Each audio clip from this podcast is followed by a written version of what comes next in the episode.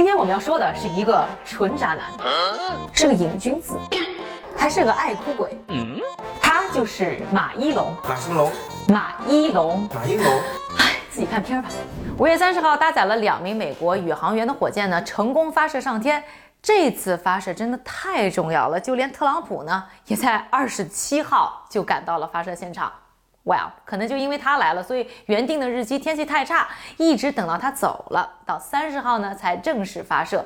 那这次发射呢特别的重要，第一个原因呢，就是因为 NASA 美国航天航空局啊，它的航空飞机呢在二零一一年的时候就全部退役了，所以在此之后，如果呢美国要送宇航员上天，就只能通过俄罗斯。这个呢算是九年以来呢美国第一次啊在本国境内呢送宇航员呢上天。第二个重要的原因呢，就因为呢这。个 NASA 呢，它是第一次呢没有用国家队，而是启用了一个呢私营公公司来完成呢呃送宇航员上天的工作。在这一天啊，原本呢在 C 位的主角应该是 NASA，但是在五月三十号，吃瓜群众们只记住了两个名字，一个呢就是 SpaceX，一个呢就是网友们口中的马一龙，也就是 Elon Musk，伊隆马斯克。要说马一龙也真是搞事情的高手。明明是 NASA 的活动，但是感觉处处都是马一龙的身影。除了发射火箭前，宇航员是用特斯拉 Model X 接送的，跟着龙飞船上天的还是特斯拉。看起来像赛车服的宇航服，还有复联设计师亲自监制，总有点钢铁侠 Iron Man 的影子。总之，这一切都很马一龙。另外，发射后的第一个交易日，也就是六月一日，近期没什么大动作的特斯拉的股价也莫名其妙的大涨了近百分之八。Again，我又想再说一次，股票的价格是多么主观呢？但不管怎么说呢，马一龙就是有这一个实力，能把呢 NASA 的发射场呢变成呢自家品牌的宣传活动。那为什么在太空这么一个遥远的产业迈向私有化的重要一步上，能留下的是他的名字呢？哎，我们就来看一看马一龙到底是一个什么样的人。一九七一年，马一龙在南非出生，母亲是加拿大模特，父亲是工程师。别看他现在很牛叉，从小在学校里可是被一路打到大的，曾经还被一群小混混打下楼，住了很久的医院。可能就是现实生活太难熬了，马一龙从小就幻想能去一个没有人欺负他的地方。迷上科幻小说的他，觉得火星还不错。展开火星梦想的小一龙，就从学编程开始。当时他才十岁，十二岁他就以五百美元的价格卖掉了自己写的太空游戏，赚到了第一桶金。一九九二年，马一龙到美国读博。才刚读了两天书就休学了，跟父亲借了两万八千美元，和弟弟创业，为报纸开发互联网网页，共有一百六十多家报纸成了他的客户，其中还包括《纽约时报》这样的全国性大报。一九九九年，互联网泡沫的最高峰时期，这家公司被康博电脑以三点四亿美元的价格收购，算是赶在两千年 dotcom bubble 被刺破前成功退出变现。而占百分之七股份的马一龙拿到了两千两百万美元。马一龙呢，用这一笔钱继续创业，几经周折就有了 PayPal。这一次一起打拼的牛人就有大家熟悉的 Peter Thiel。这次呢，马一龙呢就玩得更大了。在二零零二年的时候呢，他是以十五亿美元的高价呢，把 PayPal 卖给了 eBay。那个时候，马一龙的股份呢是百分之十一点七，那变现算下来呢就是一点七五亿美元。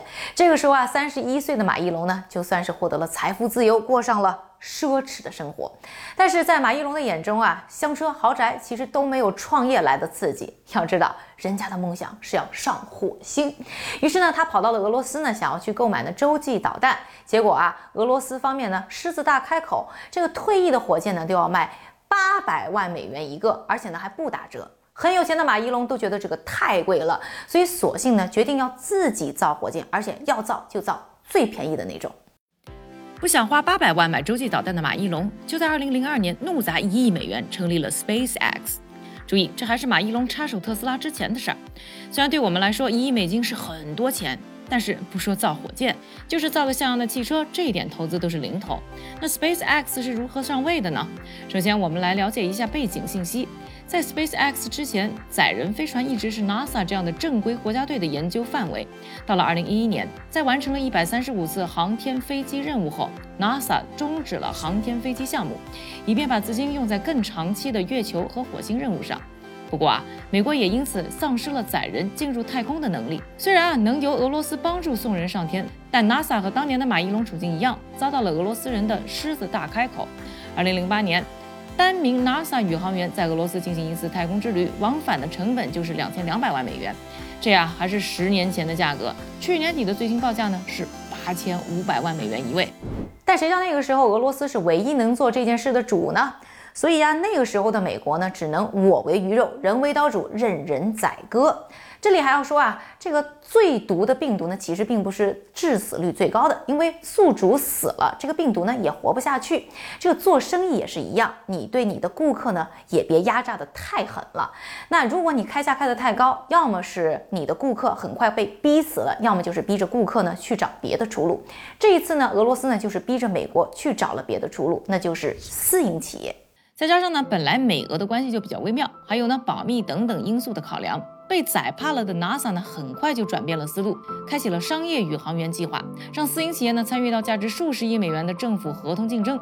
参与竞标的公司有好几家，其中呢还有同样是野路子出身，亚马逊创始人贝索斯创办的 Blue Origins。不过最后啊，只有 SpaceX 和波音入选。但其实呢，当时啊，SpaceX 也算是侥幸入局。当时呢，其实有国会议员在听证会上就提出了质疑。说 NASA，你为什么要找两家公司来完成商业载人航空的任务呢？不能干脆把项目全权交给已经有相当长航空航天业资质的波音吗？在解释这个问题之前呢，我首先要补充一下，就是当时 SpaceX 是个什么熊样。之前呢就和大家说过了，伊隆马斯克呢投资创办 SpaceX 的一亿美元其实挺少的。猎鹰一号呢发射三连败以后，基本就烧的差不多了，而且这个 track record 也不太值得骄傲。好在这第四次发射啊，终于成功了，而且就是这次发射帮他们拿到了救命的来自 NASA 的十六亿美元的订单。从此以后啊，SpaceX 的这个出身的牛犊不但贸然闯入，而且呢一路逆袭他的前辈波音。而 SpaceX 的秘诀也非常简单，就两个字：抠门儿。不光是 SpaceX 是低投资启动，马一龙一路创业下来，你会发现他其实是个特别抠门的企业家。不过马一龙也不觉得这叫抠门，他觉得既然你可以开着本田上太空，为什么非要做法拉利呢？我们就来说一说呢，波音的法拉利套路。传统的航天项目呢，会花很多钱，好几年时间来完善设计，确保呢首次发射的成功率。完成工作后呢，火箭呢就会被抛弃。马一龙呢看到了这个模式的烧钱核心点，就在于呢，火箭最昂贵的部分只能使用一次。那如果这部分能回收和反复使用，是不是就能省很多钱呢？SpaceX 呢就尝试了这条路，结果呢，把传统发射火箭的成本呢至少降低了三分之二。当然，上天入地的事儿，一般大家会觉得安全是首要考量。不过马一龙呢是个激进派，为了技术突破、节省成本，他呢就是大胆进行各种尝试，甚至有些尝试呢是不完全安全的。而且啊，他也不害怕失败。如果你关注这方面的新闻，你会发现啊，SpaceX 掉链子那是家常便饭的事儿。马一龙说，如果测试台上从没有发生过爆炸，我就会认为你测试的还不够。当然，作为一档财经类视频。技术问题呢，我就不班门弄斧和大家讨论了。我要是 NASA，整天盯着呢，又是抠门又不要命的后浪 SpaceX 折腾啊，我那小心脏呢肯定是受不了的。这里就要回过头来说啊，这么折腾，为什么 NASA 呢还是要呢坚持把这个订单分给两家公司，而不是呢只给已经合作了很久的波音？要知道呢，NASA 呢算是烧政府补贴烧习惯了的，而波音呢也是吃皇粮吃了很久的主，所以这两个机构在一起做事呢，一个是特别慢。一个呢就是特别的烧钱，那这一次呢，NASA 呢愣是要把 SpaceX 拉进来呢，也是一希望呢能够引入竞争，那希望呢能在老路之外呢找到一些新的机会。要说啊，SpaceX 也算呢没有让 NASA 失望，虽然呢每一次啊订单拿到的钱数呢是比波音要少，但是业绩呢却是跑在前面的。就说呢这一次成功呢送龙飞船上天的猎鹰九号火箭吧，它的研发费用呢是三点九亿美元。这个是个什么概念呢？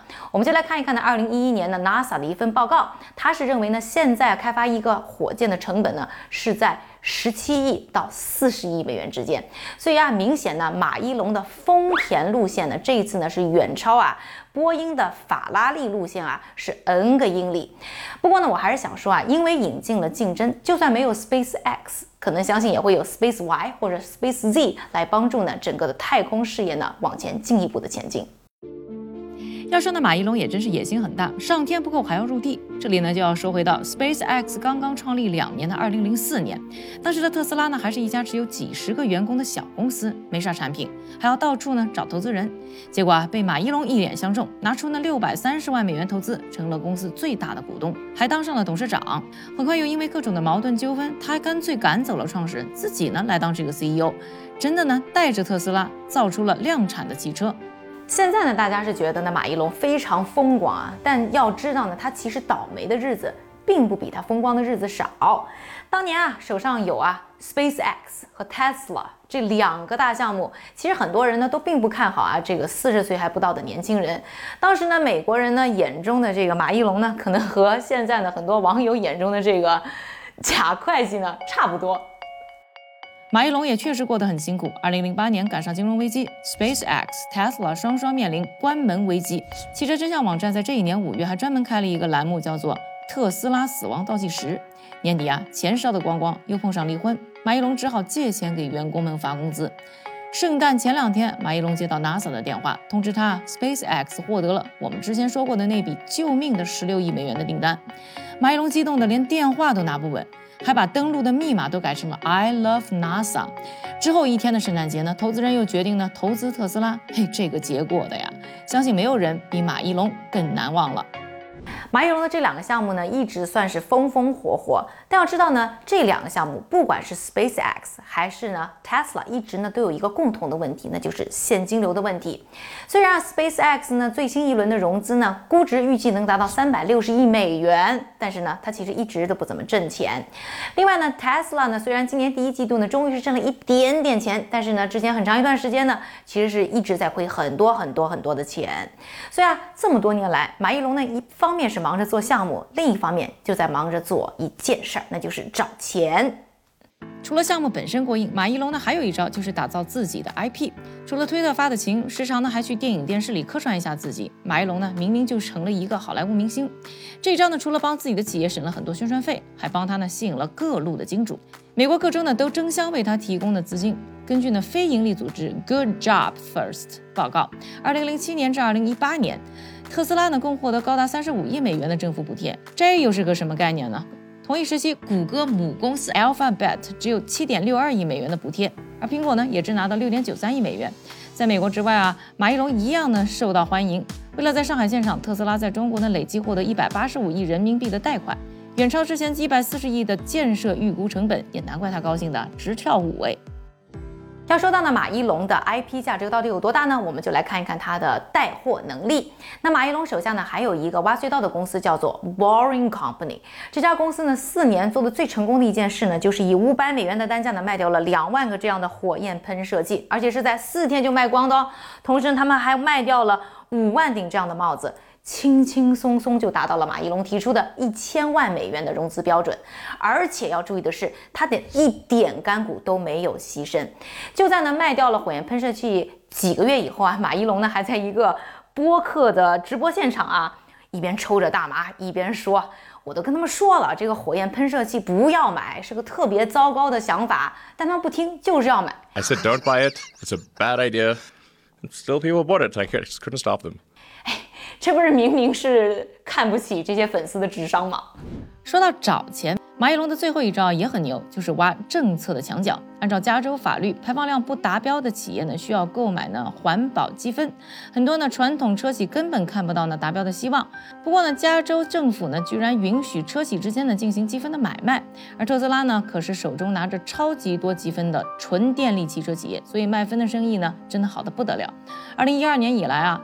特斯拉呢，靠卖分就赚了超过十七亿美元，真是卖车不如卖分啊！